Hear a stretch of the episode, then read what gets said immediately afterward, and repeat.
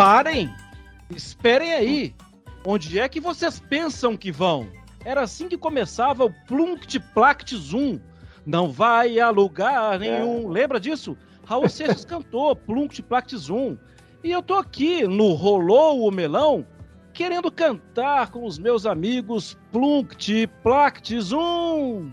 Não vai a lugar algum, então. É, o Rolou Melão hoje não tem Gustavo Zupac, mas tem Eugênio Leal, que tá. Bom, depois eu vou postar uma foto, ele está ao meu lado.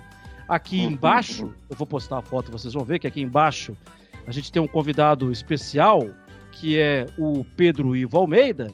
E do lado, um outro convidado especial, Pedro, se me permite, especialicíssimo, porque eu não vejo Andrei Kampf há um tempão. E o Andrei, além de brilhante jornalista, o Andrei tem que nos ajudar muito aqui, Pedro e Eugênio, porque o Andrei também é o homem das leis, sabe tudo. Então a gente fica tranquilo. Plunct Plact Zoom, entra nesse melão aqui com a gente, Eugênio. Entra no melão, sim, porque é um melão que está fervendo, né? Colocaram o, o melão no, no forno, ele está fervendo porque a gente vai tratar muito dessa guerra política de bastidores do futebol brasileiro para campeonato, não para campeonato, pode ter público, não pode ter público, é STJD, é CBF, é Flamengo de um lado, clubes do outro, uma grande bagunça que está nesse momento no campeonato brasileiro, no futebol brasileiro, né? E a gente está trazendo justamente duas pessoas que podem nos esclarecer vários pontos aqui. Né? O Pedro Ivo, conhecedor é, profundo dos bastidores de CBF, e o Andrei, conhecedor também dos bastidores de CBF, mas também de SPJD e de toda a, a parte jurídica do futebol brasileiro. É, aliás, professor e tudo, né? O negócio é outro nível aqui hoje com os nossos convidados. E é isso, Omar. Vamos convocar quem para rolar o melão hoje? Vamos convocar a querida Daniela Boaventura.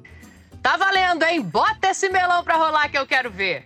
Então, a Dani já pediu para que a gente rolasse o melão, e aqui, é, Pedro Ivo e Andrei Kampf, a gente tem muito dessa visão mesmo, né? De o, do lado político e do lado é, jurídico também, lado a lado. O que tem de, de legal, o que tem de ético, o que tem de que está sendo conversado nos grupos de WhatsApp Vamos, como é que a gente vai fazer isso, hein? Vamos tentar, porque eu aprendi, Pedro, que tem que ser selado, registrado, carimbado, rotulado, avaliado se quiser voar.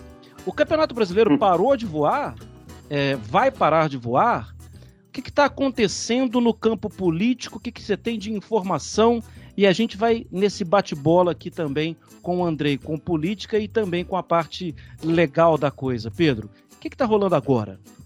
Primeiro, e aí, uma, dizer que é uma alegria receber o nosso companheiro, querido companheiro ah. Pedro Ivo aqui no Rolão Melão. O grande amigo do Cabide, né? O grande Pedro Rapaz, Ivo. Essa, essa história do Cabide, a gente precisa de um episódio do Rolão Melão só para esclarecer, porque todo dia, quando o Marra vai se despedir, Antes de qualquer coisa, um beijo pro nosso fã de esporte com a gente no podcast, no Rolou Melão. Todo dia, quando o Marra vai se despedir do Esporte Center da manhã, ele anuncia que eu estou chegando no BB Debate, o amigo do Cabide. E eu nunca consigo ter tempo para esclarecer, mas eu vou deixar o mistério. Cabide é um grande gerente de bar, de restaurante, que deixou o Rio e agora é gerente de um bar do lado da Casa do Mar. Estivemos lá recentemente e eu achei Cabide após quase uma década, mas isso é para depois. Que bom estar tá aqui. Não canto como Mário Marra, Plux Plact Zoom. Não componho como Eugênio Leal, meu parceiro de anos e anos de samba de TV, agora de jornalismo, que maravilha e não tenho conhecimento das leis de Andrei Campos, mas vou tentar traçar um resumo desse cenário, dessa guerra de bastidor nesse nosso rolou melão, enquanto Gustavo Zupac rola copos e mais copos em suas merecidas férias na Bahia, vamos aqui substituindo o nosso nobre amigo Careca Zupac. Ô, Marra, é, para a gente tentar entender essa discussão, né, que opõe Flamengo de um lado, os outros 19 clubes e a CBF do outro, a gente precisa ser justo, né, com o nosso ouvinte e informar que isso não é uma briga sanitária, isso não é uma briga de protocolo, isso não é uma briga de bom senso, isso é uma briga, como vocês já pontuaram, antes de qualquer coisa, política. E essa briga a gente vai voltar algumas semanas, pouco mais de um mês, para tentar rascunhar um cenário. E aqui a gente tem até um pouco mais de tempo para relembrar e contar para o nosso amigo aqui no Rolou Melão. Ela começa exatamente, se não exatamente, mas para dar uma data, para limitar uma data, a gente conseguir colocar prazos aqui, ela começa naquela nova, não tão nova, na velha nova ideia da tal nova liga que ia surgir, onde os clubes, em tese, estariam todos unidos contra a CBF para, enfim, tomar o poder, tomar o controle, conseguir ditar como seria o Campeonato Brasileiro nos próximos anos. Num primeiro momento, o encontro parecia muito positivo, ideias maravilhosas, modernas. Acho que o Andrei deve ter acompanhado, o Gênio, Mar no noticiário, promessas, fundos bilionários europeus, empresas, executivos do mais, do mais alto gabarito, todo mundo muito empenhado e dar uma cara moderna à tal nova Liga do Futebol Brasileiro. Durou uma semana, até o tal próximo encontro, duas semanas no máximo, quando tinham que colocar na mesa quem poderia representar a Liga, responder pela Liga, ter um certo poder pela Liga. Eis que, não menos poderia se esperar, o presidente do Flamengo, Rodolfo Landim, e é bom que se diga não sozinho, apoiado por alguns colegas de outros clubes ali, entendeu que ele poderia ser o grande representante, porta-voz, procurador, assim vamos dizer, da Liga. Onde a Liga estivesse, ele então falaria como um executivo. E como a hora que tem que dividir o bolo, todo mundo sai no tapa, foi o que aconteceu. Muitos clubes não queriam exatamente o Landinho como esse representante maior da Liga. Então ficou uma discussão, a Liga perde força, a Liga não tem novos encontros, tinha até uma série de situações agendadas, apresentação de propostas, de grandes conglomerados de mídia, de consultorias, a Big Forte, a Ernest Young para apresentar sua proposta. As tais futuras reuniões não aconteceram, porque a Liga para por ali. Quando teve que decidir quem mandaria na Liga, houve uma cisão. E essa cisão começa a ficar muito clara, que era o Flamengo para um lado e os outros clubes para o outro lado. Eis que chega no primeiro grande debate de interesse comum a todos, que é a volta do público no Campeonato Brasileiro. E é nesse primeiro debate que se expõe esse cenário que vem da Liga. Flamengo de um lado e os outros clubes com a CBF, que é importante para a CBF enfraquecer essa liga, é, tiveram que se opor ao interesse do Flamengo. E aí parece aquela coisa que muita gente discute, a ah, isonomia, protocolo sanitário, o Estado tal pode, Rio de Janeiro pode, São Paulo não pode, Rio Grande do Sul não pode, sendo que o pano de fundo todo, Marré, até para a gente trazer essa questão dos bastidores, é esse cenário do Flamengo isolado após a situação da tal nova liga que não conseguiu caminhar. Então, por aí a gente começa a entender exatamente por que se posicionou no tabuleiro político dessa forma. Flamengo de um lado, como eu disse, repetindo, os outros 19 clubes do outro lado com a CBF tentando impedir essa situação. E aí cada um corre para a sua brecha jurídica, porque acha que tem de eliminar aqui, eliminar acolá, onde pode estar uma brecha de ter ou não ter o Flamengo hoje. A gente está gravando esse nosso podcast aqui, quarta-feira, na parte da tarde, né? Por enquanto, ainda tem um pedido para ser avaliado pelo vice-presidente do STJD, José Perdiz, do Grêmio, para vetar o público no jogo de mais tarde, que é muito improvável, mas por hora o Flamengo tem uma liminar que lhe respalda, em tese, de ter público é, através do STJD. Mas quem vai destrinchar essa situação jurídica, você convoca daí, Mar, é o nosso outro nobre companheiro aqui com a gente. É, eu convoco, até porque, assim. É... Andrei, eu sou um leitor do Lei em Campo. Somos e todos, hein? Que bom. Somos todos. Somos e ali todos. no Lei em Campo, a gente vai ver que o Vila e o Goiás, e também o Confiança, eles têm liminares, eles vão poder utilizar é, público. É, em Goiás tem uma particularidade, e também em Sergipe tem uma particularidade. São particularidades diferentes. Mas é, agora alguns eventos vão ter que ser feitos inclusive vai estar tá tendo um evento agora, né, para a possibilidade de liberação de público já para o jogo do Goiás no final de semana e está tendo um evento teste com a base do Atlético Goianiense, inclusive também. É, bom, os clubes têm se posicionado, aí já voltando para a Série A, né, Andrei, que existe um acordo entre eles e que eles não vão então descumprir esse acordo, que eles só vão entrar em campo quando tudo estiver legalizado, quando tudo estiver liberado para todo mundo. André, a gente não está falando de uma coisa ilegal. O Flamengo também está na lei quando ele está querendo buscar o direito dele.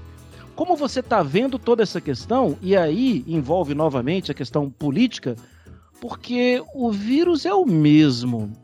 Goiânia, Goiás e Vila Nova, Série B podem jogar. Atlético Goianiense. Peraí, o vírus faz distinção? Ele não quer. Ele, ele tem problema com o Atlético Goianiense? Vamos entrar nesse papo aí, Andrei. Fala, Mar. Que legal estar contigo, com o Eugênio, com o Pedro. Que privilégio ter a audiência de vocês no Lei Campo, que é um projeto justamente para a gente democratizar esse acesso à informação que é relevante para ajudar a explicar o jogo, né? além do jogo, além do, do 433, do 352. Que bacana ter a tua companhia. Que bom estar com vocês, mesmo que remotamente, né? A gente prefere muito mais presencialmente, mas é ainda como esses dias permitem e é como a gente tem que fazer.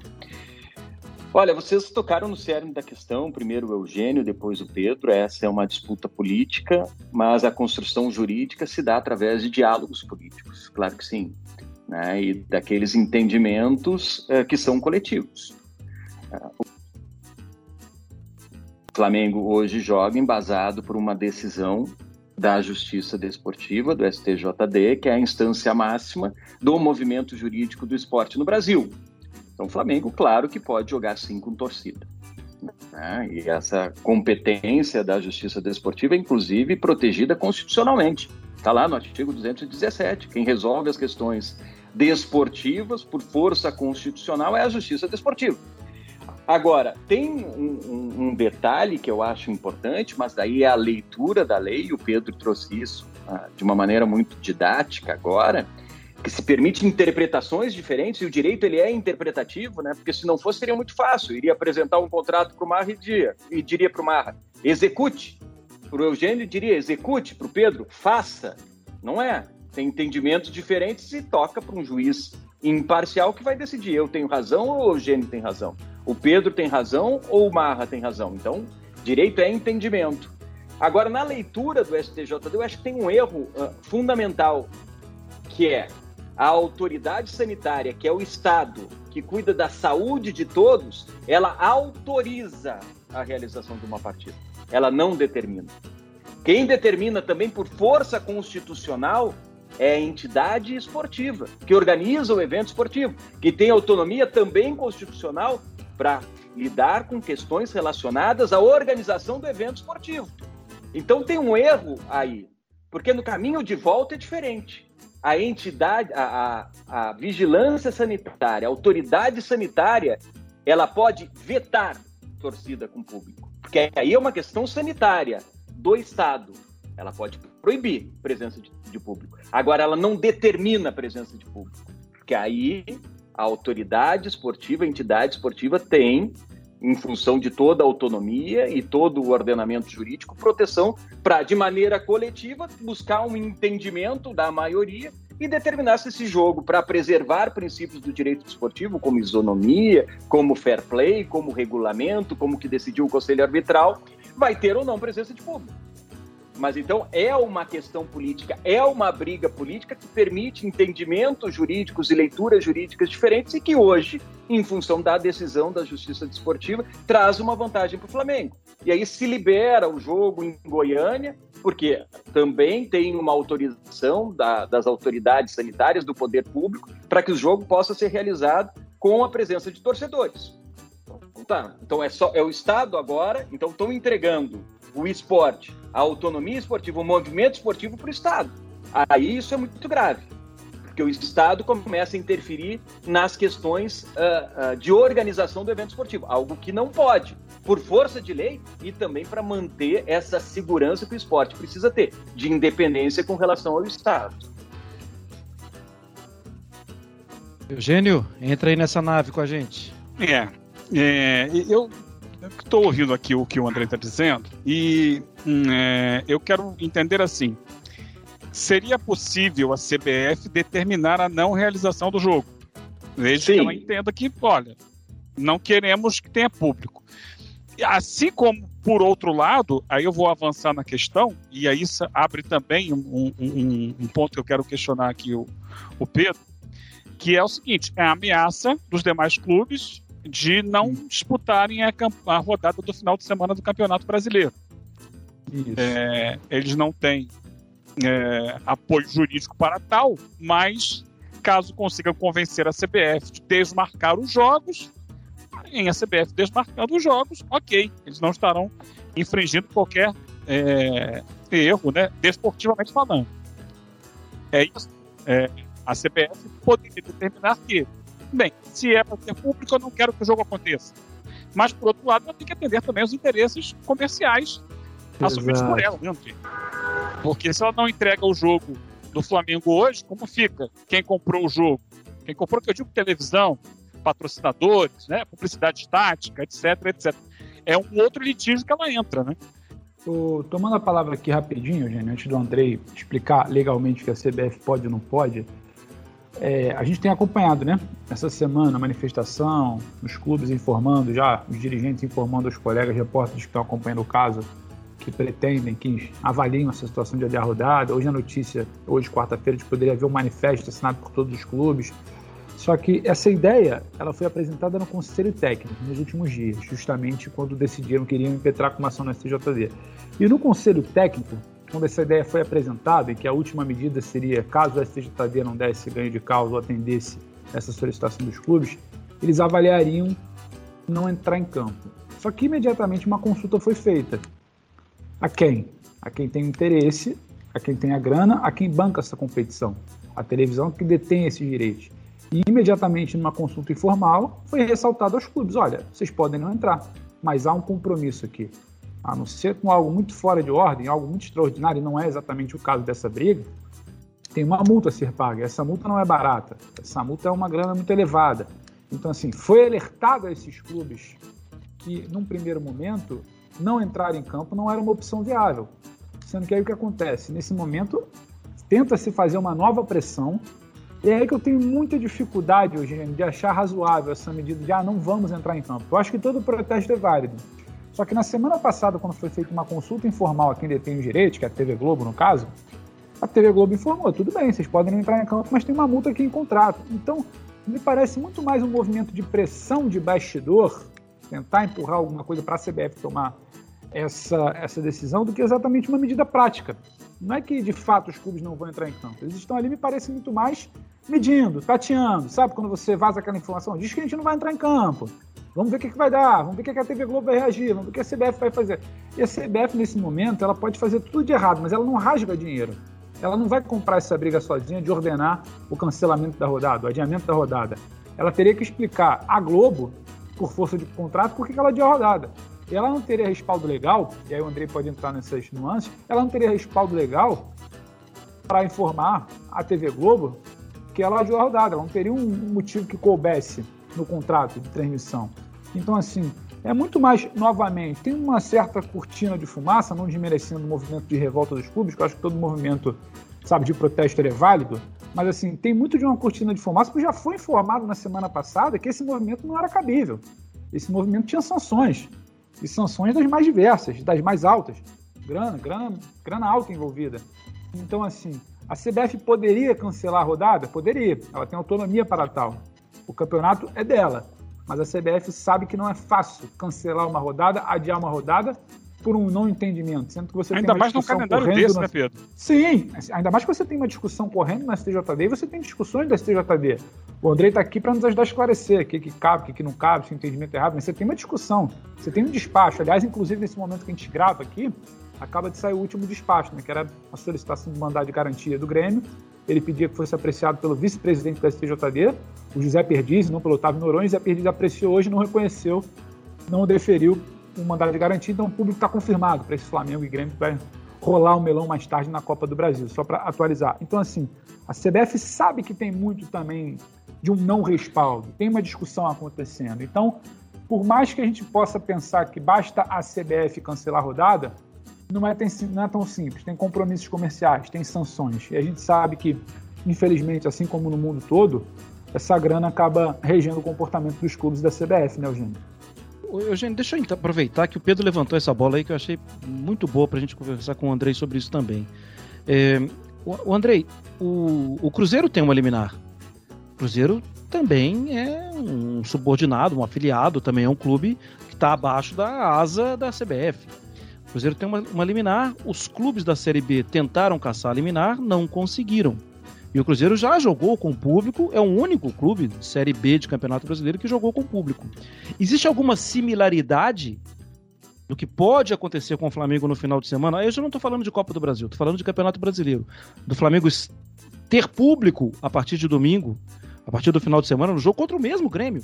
É, e a situação da Série B, que o Cruzeiro tem jogado, é, os clubes tentaram, não conseguiram O caminho é mais ou menos o mesmo, Andrei? Os clubes da Série A tentam e também não conseguem? Qual é a similaridade nessa situação? O caminho é o mesmo. O movimento jurídico é o mesmo, Mar. Os clubes têm uma autorização do poder público que diz o seguinte: se quiser, pode fazer o jogo com presença de torcida. A autoridade sanitária dá ok. Estamos conseguindo controlar a pandemia e a crise de saúde pública. Então, o Estado, que é quem tem que trabalhar essas questões de proteção coletiva, de interesse coletivo, da proteção da saúde, dá um ok. E, em função dessa decisão, o clube vai e entra com um pedido na Justiça Desportiva e consegue a autorização de é daquela, daquele ente responsável em lidar com as questões jurídicas do esporte, que é quem tem a palavra final para dizer sim pode, sim não pode. Então consegue o Cruzeiro também, uh, junto à Justiça Desportiva, o STJD, essa autorização para levar o torcedor para o seu estádio nos jogos em Belo Horizonte quando tem uh, o ok da autoridade sanitária. O mesmo acontece com o Flamengo. Para se derrubar e se impedir o Flamengo de ter torcida, se precisa buscar o caminho que o movimento jurídico determina como o caminho correto, que é derrubar essa liminar e conseguir um novo entendimento do STJD. O mesmo acontece na Série B. E é isso que a gente faz também como sociedade decisão da justiça, a gente cumpre. Ah, eu não concordo. Tem um devido processo legal que vai te dar uma possibilidade de recorrer dessa decisão. Isso que a gente precisa respeitar. E o movimento do esporte também precisa respeitar, por mais que não se concorde. Agora vamos entrar na questão ética. Tem lá 19 clubes que não querem jogar e um que quer jogar. Claro que isso tem uma pressão política muito grande. E claro que isso também pode interferir no julgamento do STJD. Porque, como eu disse, tem dois entendimentos diferentes com relação a essa história. Agora, como se trabalhar essa questão política? Primeiro é com coesão, né? O, o, futebol só vai crescer no Brasil como indústria e fortalecer o produto que tem se o adversário de campo entender que tem do lado de fora um parceiro na construção de um campeonato mais legal, de, de um calendário mais saudável para os atletas, de entregar um produto melhor para o torcedor, se eles entenderem ah, dessa forma.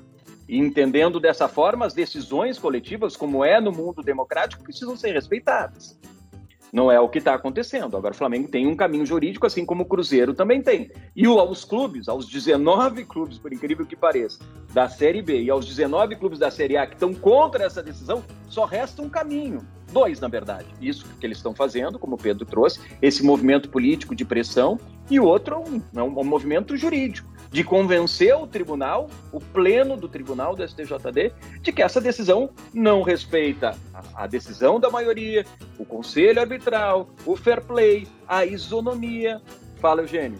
Não, não. É, é a próxima que eu quero fazer. Termina o seu, ah, tá. seu raciocínio. Eu, eu só acho também importante pontuar o que o, que o Ivo trouxe, o Pedro trouxe, e que foi em cima da pergunta que o Eugênio fez, que é o seguinte: o movimento dos clubes ele é legal, ele é importante, claro que sim, mas os 19 clubes precisam estar unidos. Eu já vi, e o Pedro depois vai conseguir me dizer se, se procede ou não, que o Atlético Mineiro, no caso do Flamengo, colocar a torcida, vai colocar também. Porque Isso. vai conseguir na justiça é, é, é essa decisão. Então, aí desmancha o movimento, porque vai ser como o Clube dos 13 lá nos anos 80, quando a gente teve a oportunidade histórica de criar a primeira liga competitiva e grande de repercussão mundial no futebol brasileiro. E ela foi implodida em função de interesses individuais. Então acaba esse movimento. Acaba esse movimento de pressão se o Atlético fizer o mesmo.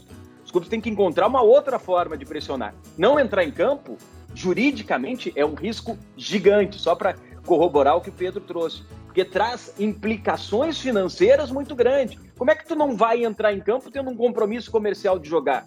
Provavelmente no contrato, que eu não tive acesso, deve prever a situação de força maior, que é o que se coloca na maioria dos contratos. Mas o que é força maior, Eugênio? O que é força maior, Marra e Pedro? É algo inevitável e imprevisível.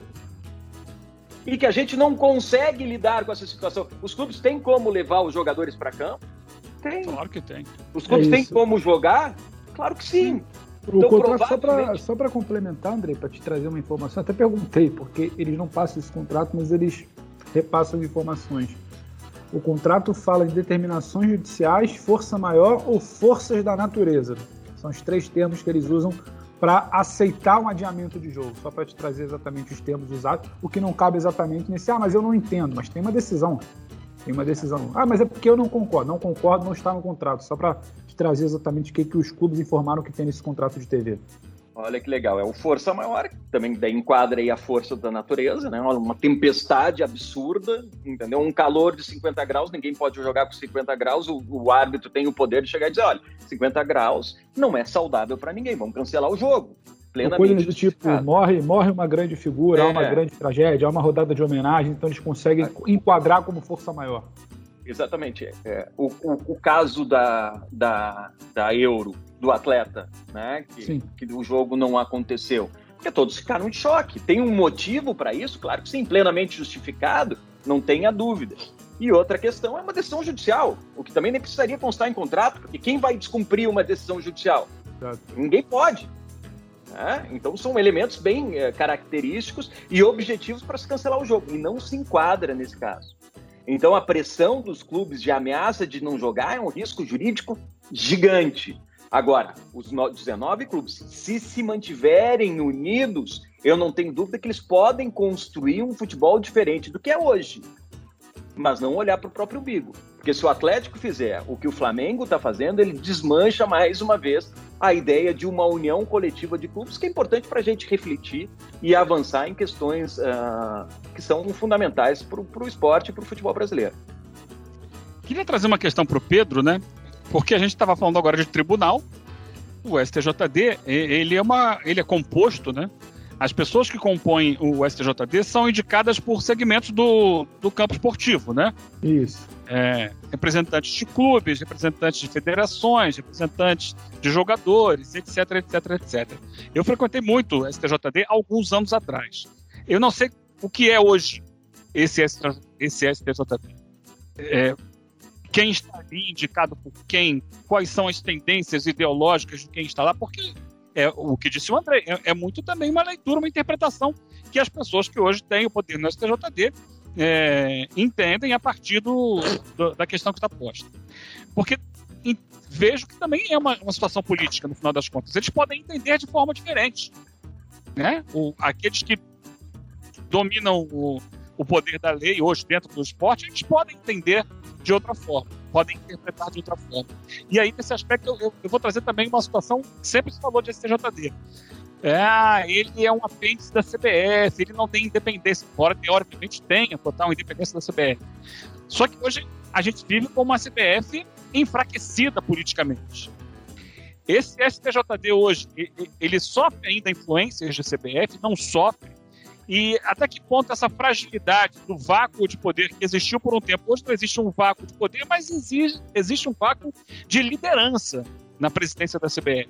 Hoje tem um presidente, mas é, é um presidente que não tem essa liderança. É, como essa questão política se move nesses bastidores?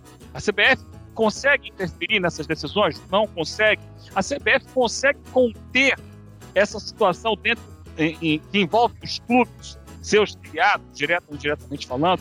Como é que é essa questão de bastidores, Pedro? Eugênio, até para trazer antes aqui, para quem está nos acompanhando, deixar bem claro. O Tribunal Pleno, né, que é a última instância, a instância mais alta, o André me corrija se eu estiver falando alguma besteira, o Pleno do STJD, o Tribunal Pleno, ele é composto por dois membros indicados pela CBF, por dois membros indicados pela FENAPAF, que é a Federação Nacional dos Atletas Profissionais, por dois membros indicados pelos clubes, por dois membros indicados pela OAB e por um membro indicado pelos árbitros, pela ANAF, que é a Associação Nacional dos Árbitros de Futebol. É, na teoria é tudo muito bonito, né? Você tem uma pluralidade, cada classe indica um nome, mas a bem da verdade, quando fecha a porta, quando toma um café, quando senta, eu posso falar tranquilamente, quando senta na cobertura do Marco Polo Del Nero, na Barra da Tijuca, é onde a coisa é definida. Nada é por acaso. Inclusive, eu falo aqui tranquilamente porque a gente não está fazendo nenhuma acusação sem prova. A cada posse de um membro do pleno do STJD, todos os informes, e quando a gente consegue ter acesso, antigamente até muito mais de forma presencial, os discursos de agradecimento de cada membro que tomava posse, eles eram muito diretos. eles agradeciam ao vice-jurídico da CBE, Carlos Eugênio Lopes, agradeciam ao ex-presidente Marco Polo Del Nero, agradeciam algumas vezes ao ex-presidente Ricardo Teixeira. Então, assim, há uma certa, como é que eu posso dizer, uma submissão a esses poderes estabelecidos por décadas do futebol brasileiro. Então, não há exatamente esse projeto de pluralidade de cada entidade, de cada classe ter o seu representante, ele na prática não necessariamente ele é refletido. Tem uma outra situação muito curiosa, esse é o Tribunal Pleno. As comissões disciplinares, que são as comissões que trabalham de segunda a sexta, primeira, segunda, terceira, quarta, quinta, o Andrei deve saber disso. É curioso que a gente poderia fazer parte dessa composição. Porque não basta, por exemplo, você ter uma carteira da OAB. Não, não, é necessário, no caso, você ter uma carteira da OAB, não é necessário você ser um juiz de direito, não é necessário você ser um advogado. Eles recomendam apenas um notório saber jurídico na área esportiva. Quem avalia isso? É algo muito subjetivo, é justamente dentro desse campo subjetivo que permite que você mexa, mexa as peças. Então, toda e qualquer indicação do STJD, te respondendo, Eugênio, ela é sim política. E ela obedece à ordem do poder estabelecido na CBF.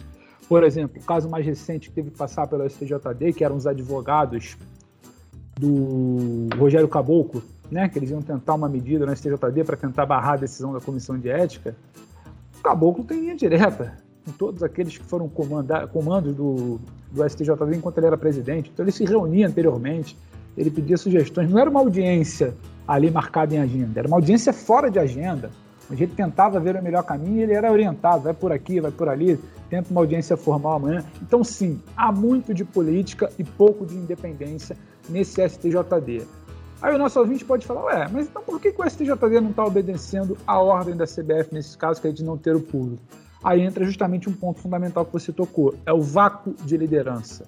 Hoje você não tem uma liderança estabelecida. Hoje você tem um presidente interino na CBF, que é o Edinaldo Rodrigues, ex-presidente por ano da Federação Baiana, que não necessariamente reza a cartilha de Marco Polo Del Nero. Então, o comando da STJD ele não sabe hoje se ele responde ao Carlô, que é o diretor vice-presidente jurídico da CBF, se ele responde ao Marco Polo, se ele responde ao presidente interino. Então, esse vácuo de liderança, não de poder, porque o poder está lá, então esse vácuo de liderança permite que a gente entre nessa esfera subjetiva de entendimento no que o Andrei tocou mais cedo. Aí, entendimento jurídico, cada um vai ter o seu. Então, esse vácuo de liderança explica esse momento que não necessariamente a decisão do STJD vai estar alinhada à CBF. Mas sim, toda a composição do pleno do STJD ela é política e ela está muito bem alinhada com o comando estabelecido há décadas da CBF, Eugênio. Eugênio, vou nessa aqui para aproveitar e andar o nosso F5, Andrei e Pedro Ivo. Toda semana a gente, a gente dá uma, uma atualizada nos, nos técnicos de Série A e de Série B de Campeonato Brasileiro. Quem saiu, quem ficou, é quase que dá para falar isso, quem ficou. Porque de, desde que a gente iniciou com o podcast, não passamos nenhumazinha semana em branco. Toda semana a gente tem uma atualização. Na Série A do Campeonato Brasileiro, saiu no final de semana passada, quando a gente tinha gra gravou, o podcast ainda não tinha saído, saiu o Antônio Oliveira, no Atlético Paranaense, entrou, assumiu, né, o Paulo Autuori, que já estava lá. É, no Ceará saiu o Guto e entrou o Thiago Nunes. No Brusque, Olha, a do Brusque eu confesso que não esperava. Apesar de entender que o Brusque teve uma queda. Não posso perder essa chance. Uma queda brusca. É, ele. Eu não esperava a saída do Gerson Testoni. Foram 102 jogos à frente do Brusque, 47 vitórias, 26 empates e 29 derrotas. Cara, à frente do Brusque, ter 47 vitórias e 29 derrotas, eu acho que o trabalho estava bom, tá? E tanto tempo assim. Saiu o Gerson Testoni e o Vaguinho Dias reassume ele que já foi de Série D com o Brusque há algum tempo. Mas vamos lá. É, Andrei, eu antes da gente entrar no ar aqui, eu conversei com. Dá para falar que três e meio, vai, presidentes de clube. É que um me passou a informação de um outro, de centros completamente diferentes. E as informações que eu tenho, eu vou até ler aqui o que eu respondi, e que eu tive como resposta de um deles. É, devo acreditar, perguntei, em uma paralisação do Campeonato Brasileiro? E um me respondeu assim: só quem pode fazer isso é a CBF. Um outro, obviamente de outro centro, me respondeu assim: se o, STG, o STJD mantiver a posição, dificilmente teremos rodada. E um outro falou: estou com a decisão da maioria. É... O Pedro já tocou nesse assunto aí, Andrei. Sinceramente, eu não vejo uma liderança na CBF, mas eu também só estou vendo uma liderança nos clubes. E essa liderança mais forte, acentuada, ela é exatamente do que se tornou o rival dos outros, o do Landim.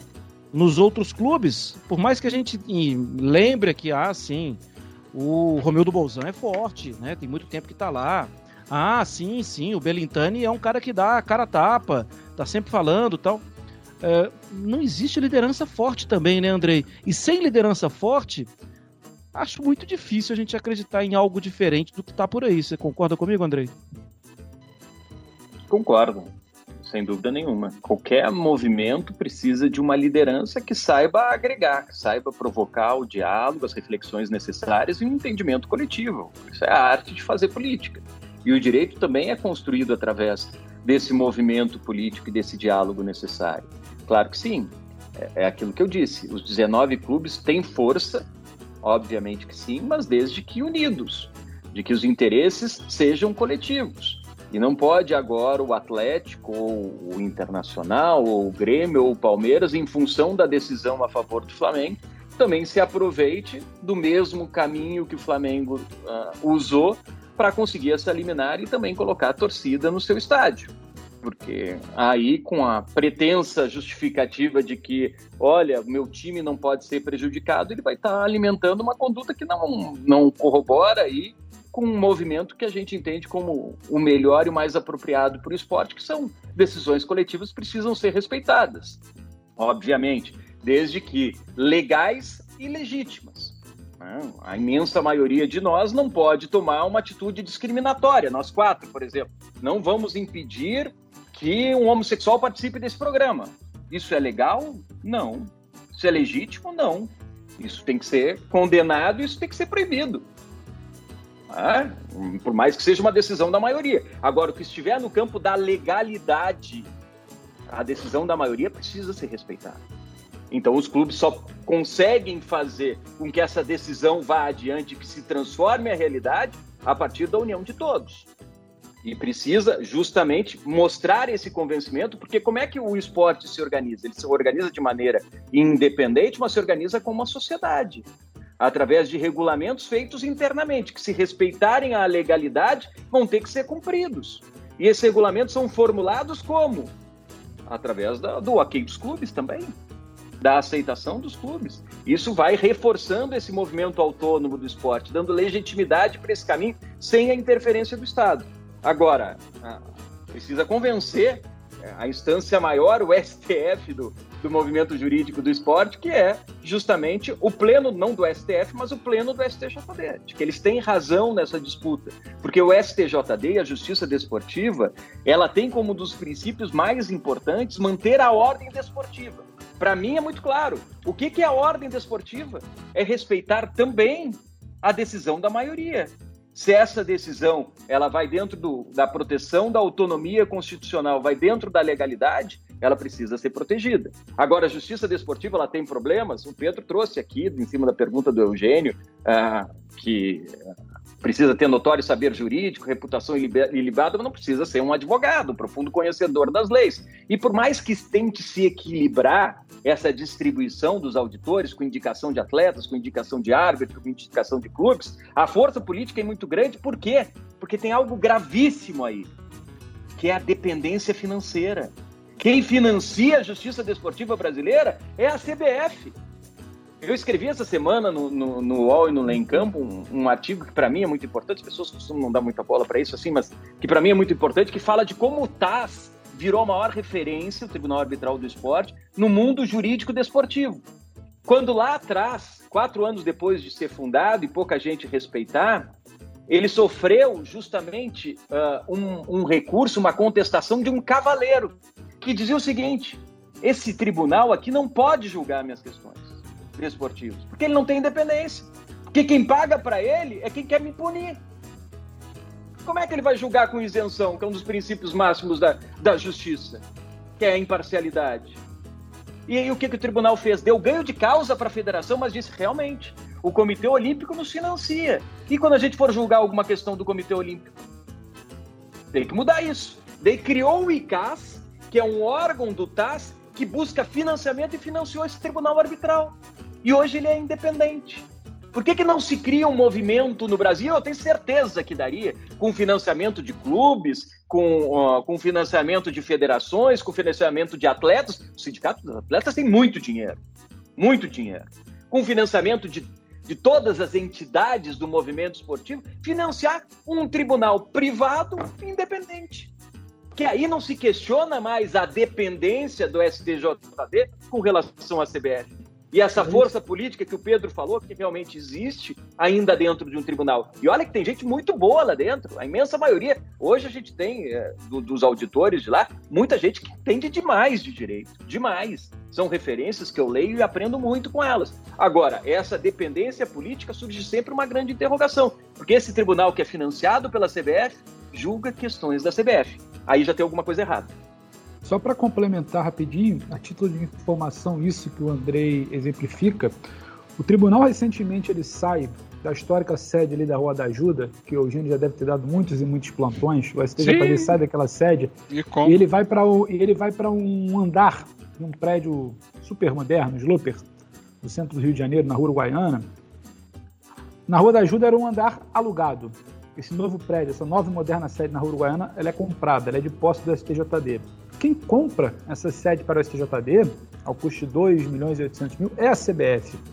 Quem assina essa compra é o vice-presidente jurídico, o Carlô, com o diretor de patrimônio, o Dino.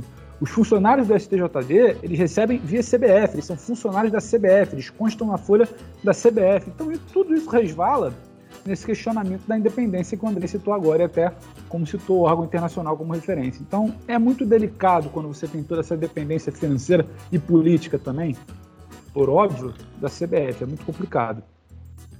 Pedro, a gente já está perto do fim, mas eu não posso perder essa chance. Quais são, quais são as lideranças hoje no, no futebol brasileiro, é, além do Landim? Hoje você tem o Landim, indo, talvez possamos chamar, numa contramão de entendimento.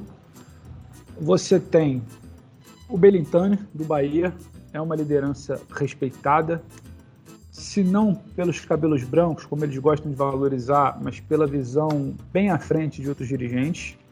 Você tem o Duílio do Corinthians, muito pelo respaldo do Antez do que exatamente só pela figura do Duílio. Você tem o Gagliotti do Palmeiras. Você tem o Romildo do Grêmio, de uma liderança também bem consolidada e uma que pouca gente considera. Você vai me ajudar agora porque me fugiu o nome.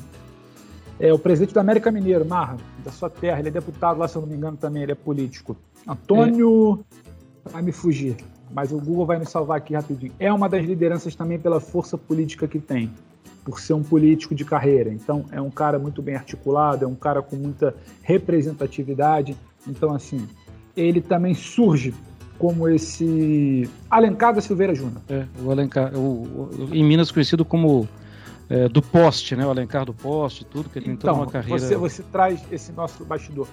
Pela carreira política, pela vida pública, também acaba que surge ali como, como, como essa liderança. Talvez a gente pode chamar Landim Belitani, Romildo, Gagliotti e Duílio. Seria um top 5 ali um quinteto ali de ferro, se assim a gente pode chamar, é, uma, é um grupo que está mais próximo das tomadas de decisões quando são assuntos coletivos. E aí, obviamente, quando você rompe a Landim para um lado, os outros quatro para o outro.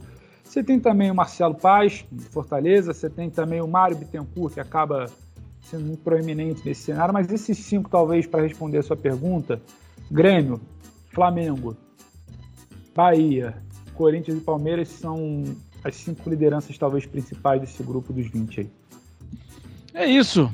O general, eu tô feliz aqui, mas acho que já tá ficando grande. E aquele cara que entrou no carro para ouvir o Rolomelão, ele já sabe o tempo que ele gasta no podcast para chegar da casa dele até a empresa que ele trabalha. E eu tô preocupado com ele, ele não dá mais para ele ficar dando volta no quarteirão, Eugênio. É isso. Não, às vezes chega na garagem, estaciona e fica esperando para terminar, né? Ouvir os últimos minutos.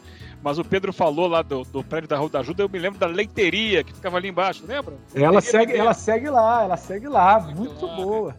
Rapaz, tem, tem, muita, tem muita decisão do futebol brasileiro que passa ali, né, Eugênio? Justamente. A gente passava ali, tinha sempre ali um dirigente, um auditor, um presidente de federação ali, conversando ali, em frente à estação do metrô da Rua da Carioca. Mas é isso. Agradecer ao Pedro.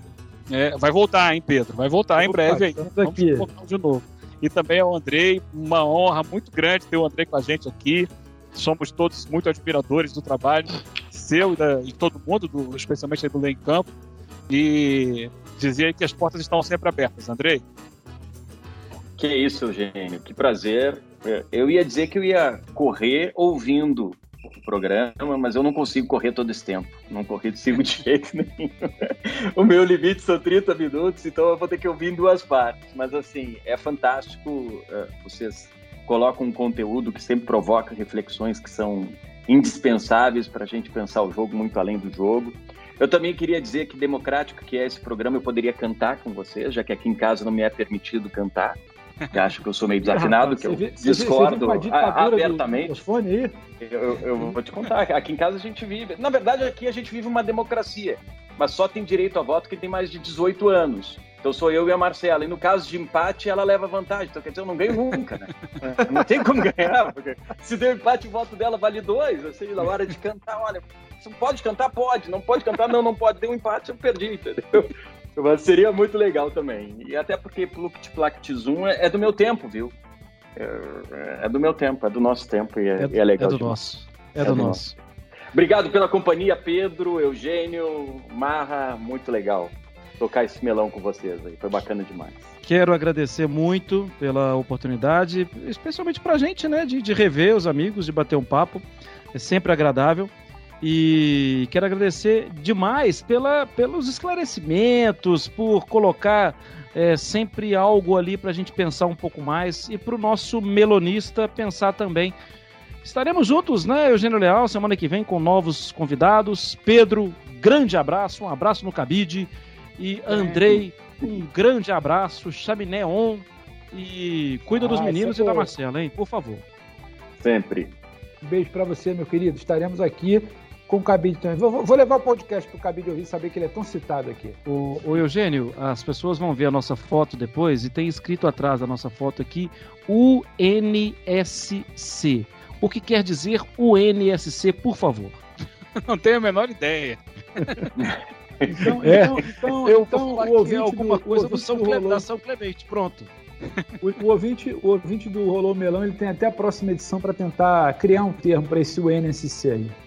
A, a, sigla tá pronta, né? Só falta o nome. Pronto. Exato. O, o, Andrei, a grande questão é fatalmente a gente vai esquecer disso na semana que vem. grande abraço, meus amigos.